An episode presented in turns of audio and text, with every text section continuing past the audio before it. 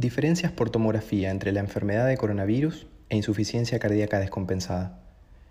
Se han reportado en diversas series de casos manifestaciones clínicas respiratorias severas en contexto de enfermedad por coronavirus conocida por COVID-19.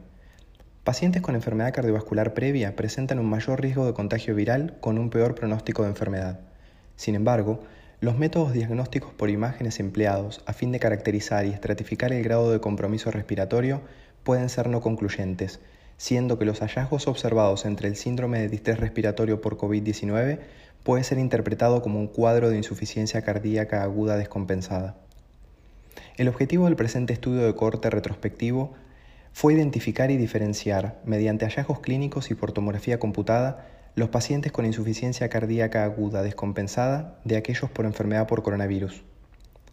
Se analizaron pacientes hospitalizados en un hospital de China durante el periodo comprendido entre el 1 de diciembre del 2019 al 15 de febrero del 2020.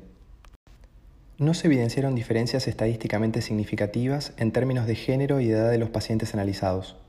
Los pacientes que finalmente fueron diagnosticados por COVID-19 presentaron una mayor asociación de estadía en un lugar con epidemiología de coronavirus fiebre o síntomas respiratorios en relación al grupo de pacientes con insuficiencia cardíaca aguda descompensada.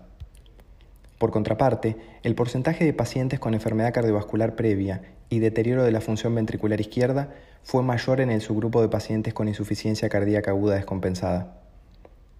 Mediante el análisis por las imágenes de tomografía, ambos subgrupos presentaron un patrón de vidrio esmerilado y engrosamiento de los septos interlobulares, mientras que el predominio de compromiso central y de distribución gradual hacia la periferia del campo pulmonar, o un patrón iliofugal, fue predominantemente evidenciado en el subgrupo de pacientes con insuficiencia cardíaca aguda en relación a la enfermedad por coronavirus.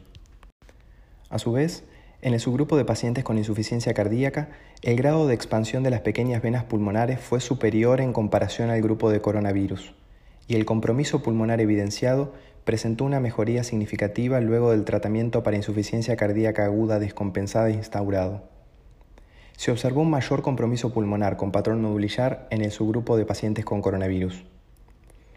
Por lo tanto, de este estudio podemos destacar que los pacientes con enfermedad pulmonar por coronavirus presentaron un mayor contacto epidemiológico, fiebre o síntomas respiratorios en relación a los pacientes con insuficiencia cardíaca aguda descompensada se evidenciaron diferencias tomográficas significativas entre estas dos entidades, en donde la enfermedad por coronavirus presentó un patrón nodulillar diseminado y menor expansión de las venas pulmonares en comparación a la insuficiencia cardíaca.